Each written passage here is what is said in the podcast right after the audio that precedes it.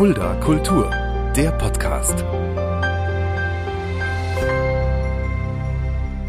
Hallo und herzlich willkommen. Das ist Fulda Kultur, der Podcast. Mein Name ist Shaggy Schwarz und dieser Podcast wird präsentiert vom Kulturzentrum Kreuz e.V. mit freundlicher Unterstützung der Stadt Fulda. Mein heutiger Gast ist keine Unbekannte in der Stadt Fulda. Sie ist die Leiterin der Kinderakademie Fulda. Heute bei mir Yvonne Petrina. Hallo Yvonne. Hallo Shaggy, ich freue mich, dass ich bei dir sein darf. Ich freue mich auch sehr, dass du da bist. Wir kennen uns ja auch schon ein bisschen ja. und da reden wir nachher auf jeden Fall drüber. Auf Erzähl doch erstmal ganz kurz, was die Kinderakademie Fulda überhaupt ist und was man da macht und was man da machen kann. Oh, man kann so unglaublich viel machen. Also die Kinderakademie hat eine ganze Bandbreite an Angeboten. Also du kannst da hingehen, kannst die Kinderakademie besuchen wie ein Museum, kannst dich mit den Objekten, die da stehen, auseinandersetzen, sie bespielen etwas lernen. Es gibt Sonderausstellungen. Aktuell haben wir noch gerade ein paar Tage die Ausstellung zum Thema Ameise. Demnächst werden wir die Frühjahrsausstellung zeigen, die ganz klassische Frühjahrsausstellung vom Hasen zum Osterhasen. Und ja, wir werden auch im Laufe des Frühsommers eine neue Ausstellung zeigen. Ähm, es ist eine Kunst- und Naturwissenschaften-Ausstellung zum Thema Bumbos. Die Bumbos sagen dir wahrscheinlich gar nichts. Ich kenne Dumbo, den Elefanten. Oh, Bumbo der ist auch herrlich, der Dumbo. Aber die Bumbos, das sind so Fantasiekreaturen, entworfen von einem Künstler, David Weiß, und zottelige Wesen, die in einer Gemeinschaft unter uns Menschen leben und sich von Pflanzen ernähren und äh, mit ihren Ausscheidungen zur Biodiversität der mhm. Welt beitragen. Und ja, also diese Bumbos ähm, ja, werden wir dann einfach in einer Ausstellung präsentieren. Wir werden uns anschauen, wie sie leben, mhm. was sie tun, wie sie funktionieren, was es für Lebewesen sind. Und ähm, freue mich drauf. Also es wird eine ganz, ganz spannende Sache. Und die Frage ist auch, gibt es die, gibt's die Ausstellung, gibt es die Bumbus wirklich? Ja. Oder, ähm, das werden wir da erfahren. Gibt die nur in unserer Fantasie? Werden wir das Natürlich. In der Ausstellung erfahren. Natürlich. David Weiß ja auch ein Künstler, der in, in Fulda-Verbindung steht. Ja. Den habe ich tatsächlich auch schon geladen, Ach, der Fulda ja. Kultur im Podcast. Vielleicht kann man das ja dann auch verbinden, wenn die Ausstellung dann auch anfängt. Wann, oh, ja. Ja? Ähm, Im Juni wird das Im sein. Juni, ja. Ich werde in den nächsten Wochen schon zu Gast Juni. haben. Wunderbar. Da werden wir auf jeden Fall auch darüber sprechen. Ja, oh ja, oh ja, oh ja, über die Bumbos. Also das ist äh, ein unglaublich spannendes Thema. Heute bist du zu Gast und wir reden heute über dich. Äh, auch wie du zur Kinderakademie gekommen bist. Mhm. Da, wir, da hast du einen spannenden Weg. Du bist nicht in Fulda geboren. Ich bin nicht in Fulda geboren, auch wenn ich Fulda sehr liebe, mhm. aber ich komme nicht aus der Stadt. Ich komme auch nicht aus der Region. Ich komme aus Rheinland-Pfalz mhm. und bin in einer kleinen Stadt in der Nähe des Hunsrücks geboren. Mhm. Also meine Mama ist ein Hunsrücker Mädchen, mein Papa war ein amerikanischer GI. Klassische Lebensgeschichte, wie sie auch hier in Fulda häufiger äh, auftaucht. Und ähm, ja, bin da in, ja, in, in diese Gegend hineingeboren. Es ist eine kleine Stadt, in der nicht viel passiert. Es gibt eine Schmuck- und Edelsteinproduktion. Ähm, ja, ähm, ich habe da ähm, mein Abitur gemacht und ähm, ja, war dann irgendwann reif für die Stadt. Mhm. Ähm, es war zunächst auch keine große Stadt. Ich bin in die nächste Uni gegangen, die äh, ja ähm, für mich nicht allzu weit weg gelegen war. Das war die Mainzer Universität, Johannes Gutenberg Universität. Aber eigentlich wollte ich was ganz anderes studieren, als das, dass ich tatsächlich ähm, dann am Ende ähm, getan habe. Ich wollte Filmwissenschaften ja. studieren. Das war so mein Leib- und Magenthema. Ich habe Filme geliebt, Biografien von, von Schauspielern, Regisseuren. Also das war genau das, was ich eigentlich machen wollte. Aber damals war der Numerus Clausus für Filmwissenschaften viel zu hoch. Der lag bei 1,0. Und ähm, ja, so ein NC, ähm, da war ich weit davon entfernt. Und ich habe mich dann umgeschaut, was gibt es in Mainz noch? Es gab ein Fach, ähm, ja, das konnte ich nicht so wirklich zuordnen. Das nannte sich christliche Archäologie und byzantinische Kunstgeschichte. Und da habe ich gedacht, Mensch, ja, keine Ahnung, was das ist. Das mache ich. Das mache ich, genau.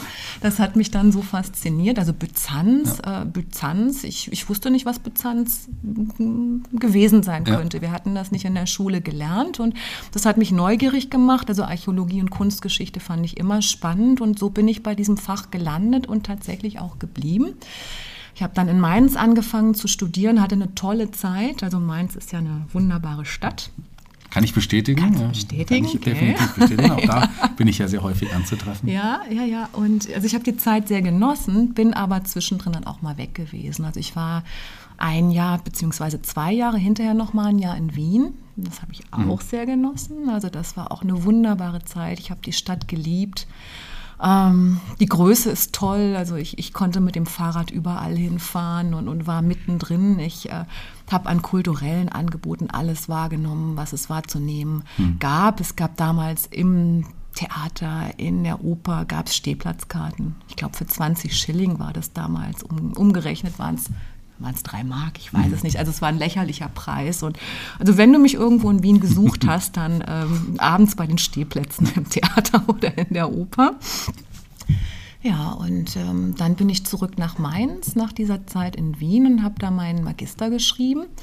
Äh, und ich habe ja vorhin schon erwähnt, ich stamme aus Ida Oberstein, Schmuck- und Edelsteinstadt. Äh, und irgendwie scheint das doch geprägt zu haben. Mhm. Und ich habe dann eine Magisterarbeit über einen ganz, ganz prächtigen spätantiken Halsbehang äh, geschrieben, der wahrscheinlich einer byzantinischen Prinzessin gehört hat. Also, ich möchte noch mal ganz kurz einhaken, noch ein paar, ja. paar, Schritte zurückgehen. War dir denn, als du das Studium begonnen hast, eigentlich dann spätestens klar, was, welche berufliche Richtung du später dann, dann gehen willst? Oder hast du erst mal gedacht, ich schaue mir das Studium an, gucke, wie es sich entwickelt und ja. schau, was passiert? Also ich, ich schaue mir das Studium an, war mein erster Gedanke. und ähm, ja, ich bin dabei geblieben. Ich bin, was das Studium angeht, mhm. immer den Weg des geringsten Widerstandes mhm. gegangen. Also ich habe es mir leicht gemacht, ehrlich gesagt. Aber du hast dich für Archäologie und oder auch Kunstgeschichte vorher schon interessiert. Ja, ja das ja, schon. Das schon. Also Geschichte fand ich immer spannend. Ähm, Archäologie auch. Ähm, ich habe auch vor dem Studium schon mal gegraben, weil es mich einfach interessiert hatte. Das war eine grenzübergreifende äh, Grabung im Saarland, also eine saarländisch-französische Grabung mhm. in Bliesbrück-Rheinheim.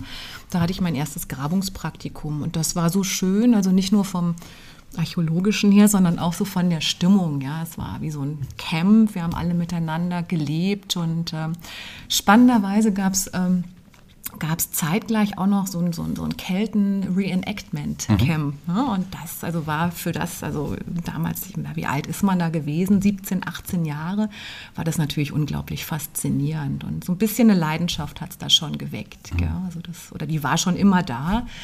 Ähm, aber ich hatte kein großes Ziel vor Augen. Also es war mir nicht irgendwie klar, ich will jetzt ähm, eine Doktorarbeit schreiben in der Archäologie oder ich will, äh, äh, weiß ich nicht, die Seidenstraße entlang wandern und nach archäologischen äh, Resten äh, schauen. Habe ich auch nie gemacht, mhm. Äh, davon mal abgesehen. Aber ähm, es gab keinen großen Plan.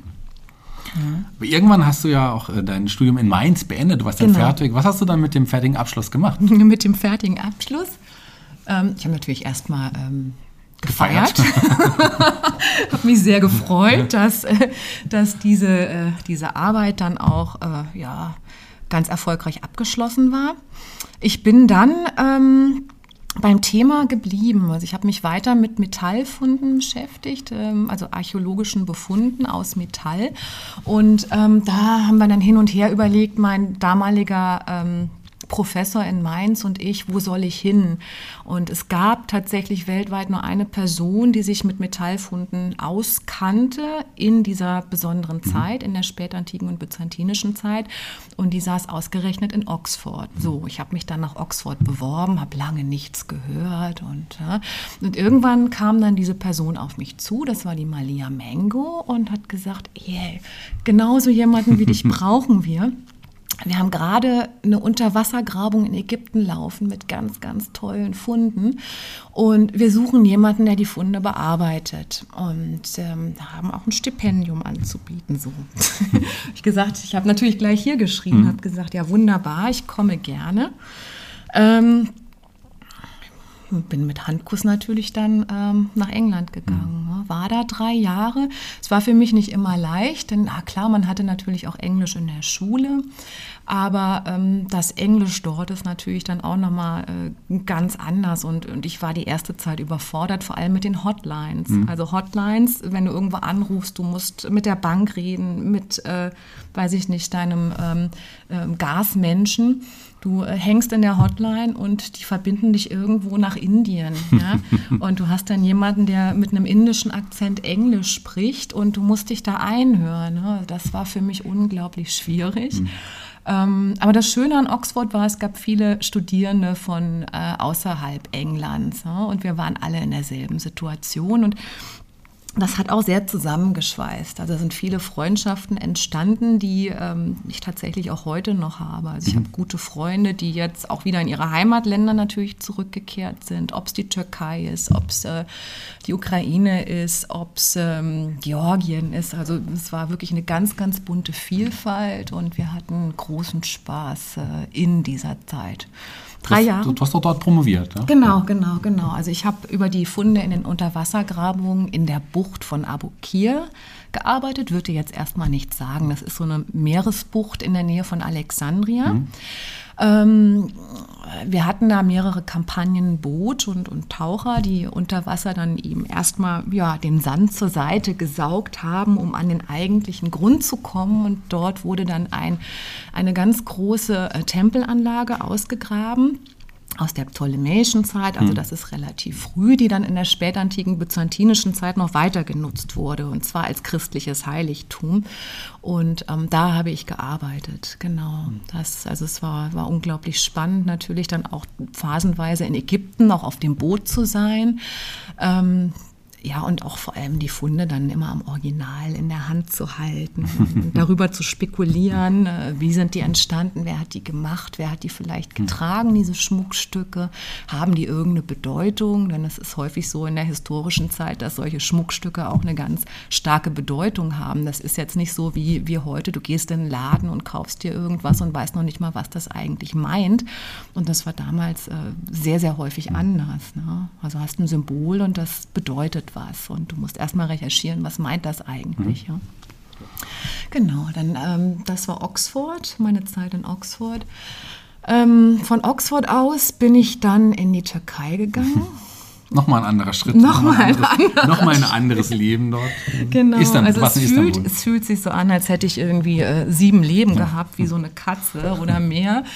Ähm, genau, das war nochmal ein anderer Schritt. Ich bin dann nach Istanbul gegangen, habe da fast zwei Jahre lang äh, auch gelebt. Ähm, Istanbul, ich, ich denke, viele kennen das, du warst bestimmt auch mhm. schon mal da. Ähm, Istanbul ist eine wahnsinnig äh, tolle Stadt. Unglaublich groß, unglaublich laut, voller Gerüche, voller ähm, Dinge, die man auch erleben kann. Ähm, zum Leben ist es nicht immer leicht gewesen. Mhm. Also wir haben auch mittendrin gelebt. Das war ein Forschungszentrum von einer privaten Universität, der Koç-Universität, mitten im Geschehen, also an, an der Istiklal, an der Hauptgeschäftsstraße in Istanbul und es war so rund um die Uhr laut. Ich hatte ähm, unter meinem Fenster hatte ich äh, nachts monatelang einen äh, Gitarrenspieler, der immer Bella Ciao gespielt hat. Jeden Tag Bella Ciao, jede Nacht Bella Ciao bis drei, vier Uhr. Also ich konnte dieses Lied irgendwann nicht mehr hören. ähm, inzwischen habe ich es wieder lieb gewonnen. Es war so, so, ein Auf und Ab. Ja, und ähm, ja, mit Istanbul, also es, es gab Phasen, da habe ich die Stadt ähm, ja nicht wirklich gemocht weil es einfach zu viel war. Ja? Es waren zu viele Eindrücke, zu laut, ähm, kein Grün und ähm, es ist, da habe ich mich dann wirklich sehr nach zu Hause gesehnt, ja? nach den Wäldern hier, nach der Ruhe, die du hier hast, in den kleinen Städten, in den kleinen Dörfern. Und ähm, ich liebe Istanbul aber auch. Also es, mich verbindet so eine Art Hassliebe mit der Stadt. Und ähm, jetzt, ähm, ich würde so unglaublich gerne mal wieder hin ähm, ich habe so richtig Sehnsucht danach. Also ich möchte wieder nach Istanbul. Hm. Also war es doch gar nicht so schlecht. Nein, nein, nein. Also es, es war toll. Ich habe es gehasst und geliebt gleichermaßen. Aber es war dir vorher von vornherein eigentlich klar, dass es auch, es war ein einjähriges Stipendium auch in diesem Fall, ist das richtig? Genau. War also auch sowieso war, wie zeitlich begrenzt. Genau, also das ähm, war zunächst ein einjähriges Stipendium, mhm. aber ich bin dann noch ein bisschen länger geblieben. Ähm, das war zeitlich begrenzt. Mhm. Mir war klar, ich würde irgendwann dann auch wieder ähm, nach Deutschland zurückkommen. Und das hat sich dann auch wieder so per Zufall ergeben. Also ich saß im Deutschen Archäologischen Institut Institut in Istanbul. Die haben eine tolle Bibliothek mit, dem, mit einem Blick auf den Bosporus raus. Und bin da einem Münchner Professor begegnet. Der sagte mir, ja, ich will nächstes Jahr, würde ich gerne ein Sabbatical machen. Hast du nicht Lust, mich zu vertreten? Hm, habe ich gemacht. Dann bin ich nach München gegangen. Also so hat sich dann quasi der Kreis nach Deutschland wieder geschlossen. Ähm, ich bin dann nach Deutschland zurück, äh, habe in München diese Vertretungsprofessur gehabt, also in meinem Fach, habe unterrichtet und ja, mir hat das großen Spaß gemacht. Unterrichten ist also unglaublich spannend. Ähm, mir hat der Kontakt zu den Studierenden auch immer gut getan. Ne? Und, und das zu vermitteln, wofür ich brenne und in den anderen Menschen auch so ein, ja, ein Interesse dafür zu erzeugen, ein Brennen. Und mein, man hat ja nicht immer Studierende da sitzen, die, ähm, die sich dafür interessieren. Die machen den Kurs vielleicht, ja, weil sie ihn machen müssen. Aber diese Menschen dann davon zu überzeugen, dass genau das was Sie jetzt hier hören, ähm, ja, in, in der Vorlesung, in der Sie gerade sitzen, dass das so unglaublich spannend sein kann wie nichts anderes. Und das hat, das hat unglaublich viel Spaß ja, das gemacht. Das glaube ich gerne. Mhm, und ich höre heute immer noch wieder von meinen Studierenden. Also das ist, ähm, viele sind jetzt selbst mit der Promotion fertig, die schreiben mir. Also das ist äh, ja, war auch eine gute Zeit. Also ich habe viele gute Zeiten gehabt in meinem Leben. Ja Aber die beste ist natürlich die Zeit in Fulda. Die, zu der kommen wir auch gleich. Ja, bleiben, lassen Sie erst noch mal in München tatsächlich mhm. bleiben. Die Zeit dort, äh, auch das Unterrichten, die mhm. Urlaubsver Urlaubsvertretung, mhm. ähm, will ich es auch mal nennen, mhm. ähm, die war ja auch begrenzt, aber mhm. München war schon dann noch längere Zeit dein, dein genau. Hauptwohnsitz. Genau, quasi. genau. Also ich war längere Zeit in München. Ich habe nicht immer in München gelebt, mhm. manchmal auch außerhalb, ähm, weil es einfach irgendwie bequemer war und äh, ich hatte genug von Istanbul, genug vom Lärm und von der Großstadt, also deswegen wollte ich aufs Land wieder raus. Ähm, nee, in München war ich auch eine ganze Weile. Ähm, ich kann gar nicht mehr rekonstruieren, wie lange. Das müssen auch so drei oder vier Jahre mhm. gewesen sein. Und ich habe dann da meine Habilitation geschrieben. Also die nächste Arbeit, die man im Anschluss an die Doktorarbeit schreibt, um ja eine wissenschaftliche Laufbahn einzuschlagen, mhm. um eventuell irgendwann mal den Ruf an eine Universität als Professorin zu bekommen. Und das habe ich da getan. Da hatte ich auch Stipendien ähm, und ähm, habe mich dann also so immer finanziert. Also da muss ich sagen, hatte ich auch immer großes Glück. Ich hatte wirklich, äh, ich habe ich hab zum Glück, habe ich selten nebenbei arbeiten müssen. Während des Abiturs. Ich habe im Baumarkt an der Kasse gesessen. ja. Immerhin an der Kasse. Sonst sind die, die Mitarbeiter im Baumarkt, weiß man ja nie, wo die sind. Die findet man ja, ja die nie. Die findet man nie. Die ja. verstecken sich meistens, genau. Aber die an der Kasse kannst du nicht fragen. Also mich damals zumindest. Also das war, äh, war für mich ein Buch mit sieben Siegeln, was die Menschen da vor meine Nase gelegt haben. Also ich hatte keine Ahnung, wie die Werkzeuge hießen oder so. Ich habe die einfach abkassiert und war sehr freundlich in dem Atemzug. Und du hast dann noch als, als Honorarkraft, aber auch als Vertretungsprofessur in, in, in München und in Bonn quasi gearbeitet. In Bonn, ja. richtig in Bonn. Siehst du, das äh, habe ich ja fast schon verdrängt. Hm.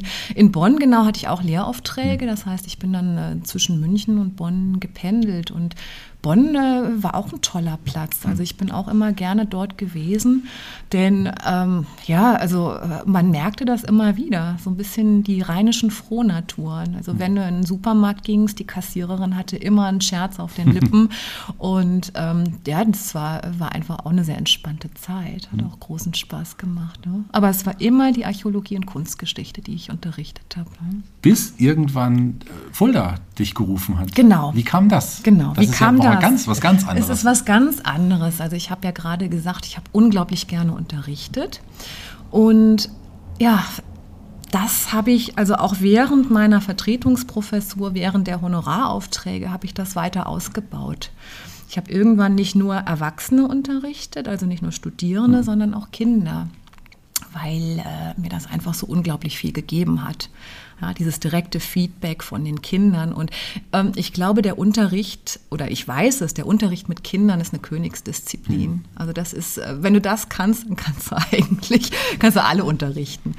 Ähm, denn die sind sehr kritisch. Mhm. Kinder sind unglaublich kritisch. Die langweilen sich sehr schnell und ähm, ja, also die musst du wirklich auf deine Seite ziehen und gewinnen und ähm, mit möglichst spannenden Themen oder natürlich auch mit Themen, die vielleicht nicht ganz so spannend sind, aber die musst du eben spannend verkaufen. Und das geht, das kann man mhm. machen. Das habe ich also während des, des, des, Studiums, wollte ich schon sagen, während der Vertretungsprofessur und während der Honoraraufträge gemacht. Also ich habe Kinder unterrichtet in Kunstgeschichte, in Englisch. Also Englisch hm, hat auch wunderbar funktioniert. Ähm, Geschichte ist immer wieder mit reingeflossen. Das war für eine private Schule. Und das hat mir so viel Freude gemacht, dass ich gedacht habe, Mensch, irgendwie könntest du da in dem Bereich aktiver werden. Mhm. Ja, und ja, ich will nicht sagen, dass mich das Leben an der Uni gelangweilt hat. Es gab wirklich sehr viele tolle Dinge, aber ich hatte da eigentlich alles erreicht, was ich erreichen konnte. Ich habe die ähm, Promotion gehabt, die Habilitation und ähm, ja, dann war es für mich irgendwie mal an der Zeit, mich wieder zu verändern. Und ich habe in dem Moment, also äh, es war reiner Zufall, habe ich die Ausschreibung gesehen, dass hier in Fulda eine Leitung für die Kinderakademie gesucht würde. Natürlich war mir, also mir waren weder Fulda noch die Kinderakademie ein Begriff. Also Fulda hättest du mich vor die Landkarte gesetzt und ich sollte mit dem Finger auf Fulda zeigen. Ich hätte es wahrscheinlich erstmal gar nicht gefunden. Ne? Und die Kinderakademie war mir auch kein Begriff, klang aber unglaublich spannend. Und ich habe so ein bisschen recherchiert und habe gesagt, Mensch, das ist ja genial. Also, dass jemand schon mal solche Ideen hatte und die auch umgesetzt hatte, das wäre doch ein Platz, wo du glücklich werden könntest. Ne? Und ja, ich habe mich beworben. Also, ich hatte mir erstmal keine Chancen eingerechnet. Ich bin ja mehr oder weniger ein Quereinsteiger gewesen, von der Archäologie hin zum Kindermuseum.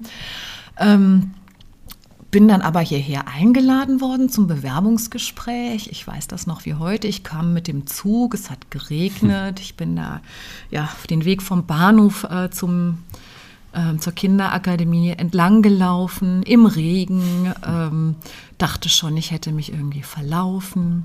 Ähm, Habe aber dann den Platz gefunden bin dort rein. Ich weiß auch noch, wer heute, wer da an der Information saß.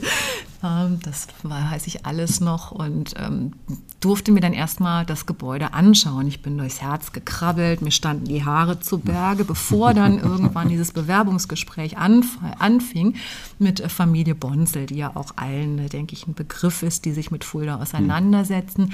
Ähm, Helen Bonzel, die Gründerin der Kinderakademie und Tassilo Bonzel, Kardiologe und ihr Ehemann. Ähm, die beiden ähm, hatten mich zum Gespräch geladen. Die Chemie hat sofort gestimmt. Wir haben gemeinsam tolle Ideen entwickelt und ja, am Abend sind wir dann auch noch mit dem Auto durch den strömenden Regen durch Fulda gefahren, sodass ich äh, mal so einen Eindruck bekomme. Ich war ja noch nie in Fulda.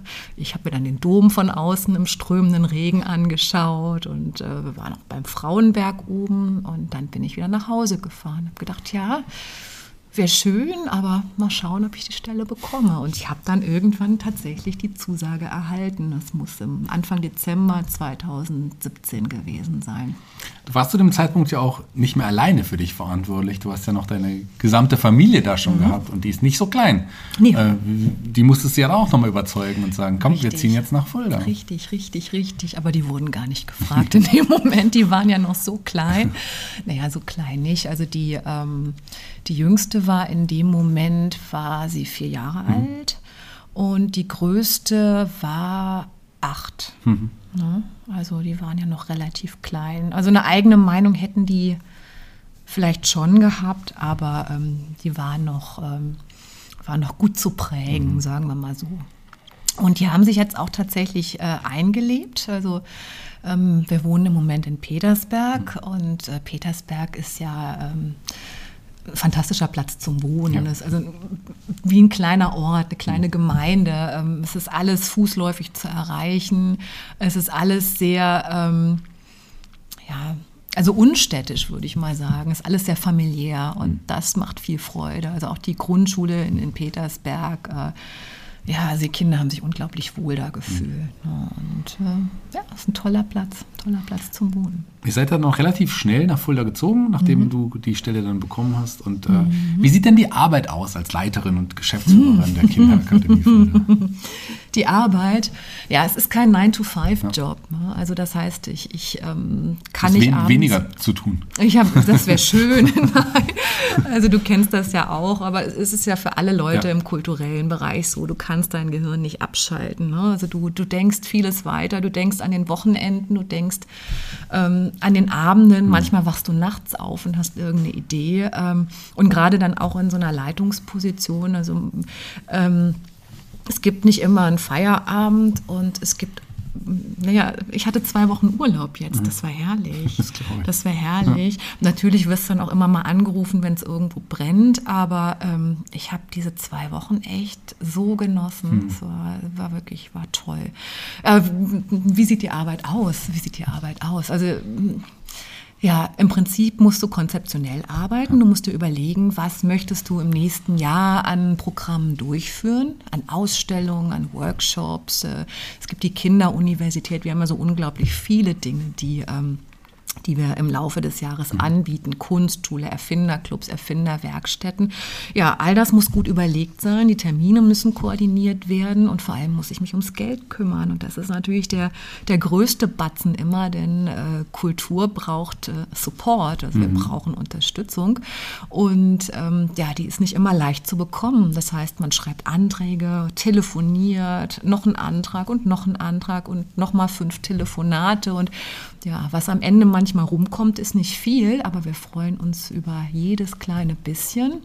Ja, also das ist, das ist so äh, fast das tägliche Brot, das Fundraising. Mhm. Ja, ähm, Gelder einzutreiben, Programme zu koordinieren, das Personal zu koordinieren, sich um die Besucherinnen und Besucher kümmern. Das Haus ähm, muss natürlich auch ähm, gepflegt werden. Also musst du auch schauen, was steht an Reparaturarbeiten an, wo brennt wo äh, äh, ja, fließt das Wasser vielleicht die Wände herab. Also es gibt immer, immer irgendwas zu tun. Und ich habe natürlich auch einen ganz tollen Stab an Mitarbeiterinnen und Mitarbeitern, die da wirklich ganz viel auch abnehmen. Aber ähm, es ist, äh, ja, wie ich sagte, es ist kein 9-to-5-Job.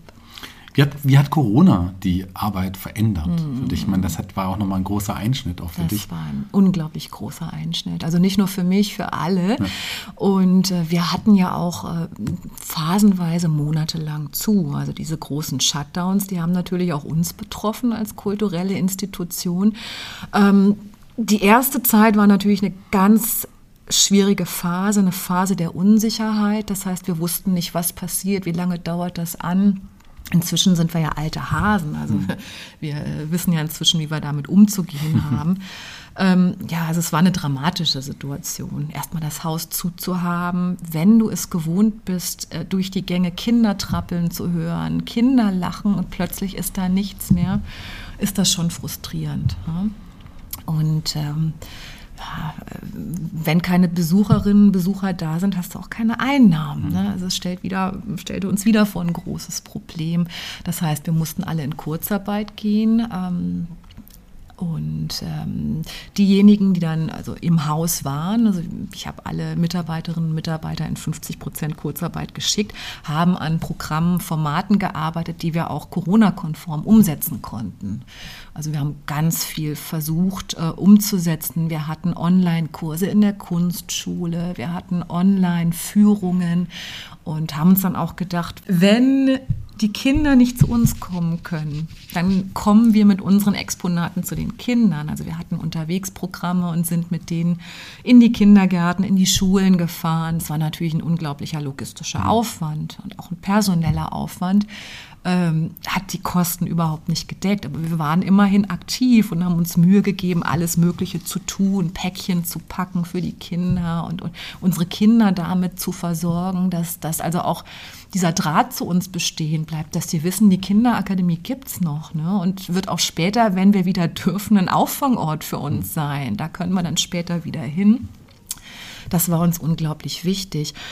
Ähm, und also für mich war auch immer äh, von ganz großer Wichtigkeit waren die Ferienprogramme, weil ich weiß, viele Eltern müssen arbeiten, sind Vollzeit berufstätig und haben ein großes Problem damit, ihre Kinder in den Ferien betreut zu wissen. Es gibt zwölf Wochen Schulferien hm. und ähm, ja, wie viel Urlaub hast du als normaler Mensch? Oder viele haben auch keine Verwandten vor Ort, die sich um die Kinder kümmern könnten. Also das war mir auch immer eine Herzensangelegenheit, dass gerade diese Ferienangebote ähm, bestehen, bleiben und durchgeführt werden können. Und das haben wir, ich glaube, bis auf eine Ausnahme haben wir es tatsächlich immer geschafft, dass also gerade auch die Ferienangebote mhm. durchgeführt werden können. Ja, und jetzt äh, können wir reflektieren. Jetzt haben wir fast, fast zwei Jahre Corona. Ähm, die Buchungen sind äh, ein bisschen zurückgegangen, möchte ich sagen, weil viele Schulen auch noch zurückhaltend sind und ähm, ja, weniger Ausflüge durchführen. Einzelbesucher nehmen unser Angebot wirklich dankbar wahr. Mhm. Du merkst es auch immer wieder, wenn du ähm, im Museum bist und den Familien begegnest. Die sind froh, dass, dass sie endlich wieder was machen können. Egal, ob das jetzt 2G Plus ist oder äh, vielleicht kommt noch irgendeine Beschränkung dazu. Äh, man kommt trotzdem gerne. Mhm. Ja. Und es gibt auch keine Kritik an, an den Hygieneverordnungen. Also damit kommen wir wirklich ganz wunderbar klar. Aber du merkst natürlich auch an den Kindern Veränderungen. Und das hat mir jetzt in den vergangenen 24 Monaten ganz große Sorgen gemacht es ist so, dass, dass die Motorik äh, schwierig wird. Mhm. Also Kinder haben Schwierigkeiten, Pinsel und Stifte zu halten. Das merkst du. Ähm, die Konzentrationsfähigkeit ist äh, schlechter geworden. Das heißt, die Kinder können sich nicht mehr so gut konzentrieren, wie das früher mal der Fall war. Das heißt, wir müssen unsere Angebote zum Teil noch ein bisschen runterbrechen. Ähm, Empathie ist manchmal auch ein Problem. Ne? Also die Kinder hatten keine sozialen Kontakte, konnten sich nicht aneinander reiben in diesen 24, vergangenen 24 Monaten. Und du merkst also, wie sich das alles ähm, ja auf die äh, Kinderpsychen, will ich jetzt mal sagen, niedergeschlagen hat. Also du merkst es da noch viel extremer als bei hm. uns Erwachsenen. Ne? Ja, man sagt ja nicht umsonst, dass die Kinder die größten Opfer eigentlich der, ja. der Pandemie sind und natürlich ja. auch die leisesten, die ja. äußern sich ja, nicht. Die haben kein Organ, das wirklich mal ganz laut für sie aufschreit und, und spricht. Und ähm, ja, also wir sind natürlich weiterhin mhm. da und, und hoffen, dass wir auch einiges auffangen können. Und das ist natürlich dann auch immer schön, wenn man sieht, wir hatten jetzt ähm, oder haben diese Woche eine Erfinderwerkstatt im mhm. Haus. Das ist eine dritte Grundschulklasse, die für die ganze Woche ihren Unterricht ähm, in die Kinderakademie verlegt hat um äh, zum Thema ähm, Stromkreis und Magnetismus zu lernen und zu werkeln. Also sie bauen ganze Häuser, die beleuchtet sind, also mit Stromkreisen. Äh, wunderschön und, und du siehst, wie gut das den Kindern tut. Ne? Sie hatten ja ja, wenig äh, Programme, ja, die sie durchführen konnten. Natürlich, die Lehrer machen, was, was möglich ist, ne? aber sowas ist eben ganz besonders. Und gerade auch Ausflüge, ähm, Dinge, die man gemeinschaftlich erlebt, die bleiben bei den Kindern ja auch nachhaltig in Erinnerung. Mhm. Ne? Also das, wenn du dich an deine Schulzeit erinnerst, erinnerst du dich nicht an den Matheunterricht. Ja? So leid es vielleicht dein Mathelehrer tut, aber du erinnerst dich an die schönen Dinge, ja. an die Ausflüge, ne? an, weiß ich nicht, an... Ans Theater. Ans Theater natürlich. Theater natürlich. genau, genau. Ja, gerade deswegen ist, ist, deine, ist eure Arbeit in der heutigen Zeit ja mhm. wichtiger denn je, kann man so sagen. Man muss echt vieles auffangen. Ja. Das denke ich auch. Und ich hoffe, wir können das. Also, wir geben das Beste. Also. Du bist eine große Bereicherung für die Gast, für, die, für, die, unsere, für unsere Stadt Fulda natürlich. Schön, dass du hier in Fulda mittlerweile bist und hoffentlich noch lange bleibst. Und auch schön, dass du zu Gast warst hier bei Fulda mhm. Kultur, dem Podcast. Wir sind durch. Ehrlich, jetzt schon? Wir sind schon durch, Ach, wir haben es geschafft. Meine Güte, es ging ja unglaublich schnell. Jeder Gast bei Fulda Kultur, dem Podcast, mhm. darf sich einen Song für unsere mhm. Musikliste bei Spotify aussuchen. Welchen Song hast du dir denn ausgesucht? Ja, mein lieber Shaggy, ich habe mir einen Song ausgesucht, der quasi uns beide verbindet. Denn ähm, ja, wir hören dieselbe Art von Musik. Das ist vielleicht mal eine ganz witzige Anekdote ja. am Rande, keine wichtige, aber für uns wichtige. Für uns wichtig. Für ja. uns unglaublich wichtige. Und ähm, ja, also ich kann mich erinnern, das letzte Konzert, das ich besucht habe, das haben wir gemeinsam Das haben besucht. wir gemeinsam besucht. Das, das war wunder, wunderschön. Es war in Wiesbaden vor zwei Jahren. War es im Dezember vor zwei Jahren? Es war Oder kurz vor, vor Corona. Es war kurz Fall, vor ja. Corona, bevor alles losging. Vielleicht war es auch Januar, hm. Januar vor zwei Jahren. Also ziemlich genau zwei Jahre müsste es her sein. Und es war ein Nick Cave-Konzert. Ähm, wir sind gemeinsam hingefahren, gemeinsam auch wieder zurückgefahren und hatten echt einen wunderbaren Abend. Ja. Ähm, nicht nur mit Musik, auch mit tollen Anekdoten, die Nick Cave äh, ja, in den Raum geworfen hat. Und ich habe mir ein Lied von Nick Cave ausgesucht, ähm, nämlich ähm, The Weeping Song. Mhm. The Weeping Song ist für mich eine ganz tolle Ballade. Und ähm, Nick Cave hat ihn zusammen geschrieben und performt mit Blixer Bargeld. Das schließt sich ein weiterer Da Kreis. schließt sich ein weiterer Kreis, denn das wird wahrscheinlich das nächste Konzert sein, das ich besuchen werde, nämlich ein einstürzende Neubautenkonzert. Und Blixer Bargeld ist der Sänger von einstürzenden, von den einstürzenden Neubauten. Es wird sich zeigen, das wird im Juni sein, Anfang Juni in München in der Muffathalle. Ähm, ja, ich drücke mir die Daumen, dass ich dahin kann. Aber wir werden sehen, was die Zeiten bringen. Aber dieses Ticket, dieses Konzertticket hängt nun seit zwei Jahren bei mir, ist also auch verschoben worden, hängt seit zwei Jahren bei mir am Kühlschrank. Und jeden Tag, wenn ich morgens in die Küche gehe und mir meine Milch aus dem Kühlschrank nehme, denke ich, meine Güte, ja, ich freue mich drauf, ich freue mich riesig drauf ähm, und ähm, ja, kann nur hoffen, dass es stattfindet und dass wir bald auch mal wieder gemeinsam Konzert besuchen werden. Und tanzen, das wollen Und wir tanzen. Wir wollen seit zwei Jahren tanzen und sind nicht dazu gekommen. Das müssen wir dringend machen. Das wiederholen wir auf jeden Fall. Auf Hier jeden sind wir Fall. aber durch. Das war das Ende des Podcasts. Vielen Dank, dass du die Zeit genommen hast. Super interessanter Gast. Hat total Spaß gemacht, mit Mir dir auch. Mhm. über deine Laufbahn zu sprechen und mal schauen, was noch alles passiert, was du noch alles erleben wirst. Ich bin raus für heute. Die Abschlussworte gehören dir. Oh, meine Güte. Oh, oh, was soll ich denn sagen? ähm, ja, also ich wünsche allen Menschen, die uns zuhören, äh, wünsche ich ein unglaublich tolles, spannendes Jahr. Das Jahr hat ja gerade erst angefangen. Ich glaube, mit den guten Wünschen kommt man nie zu spät.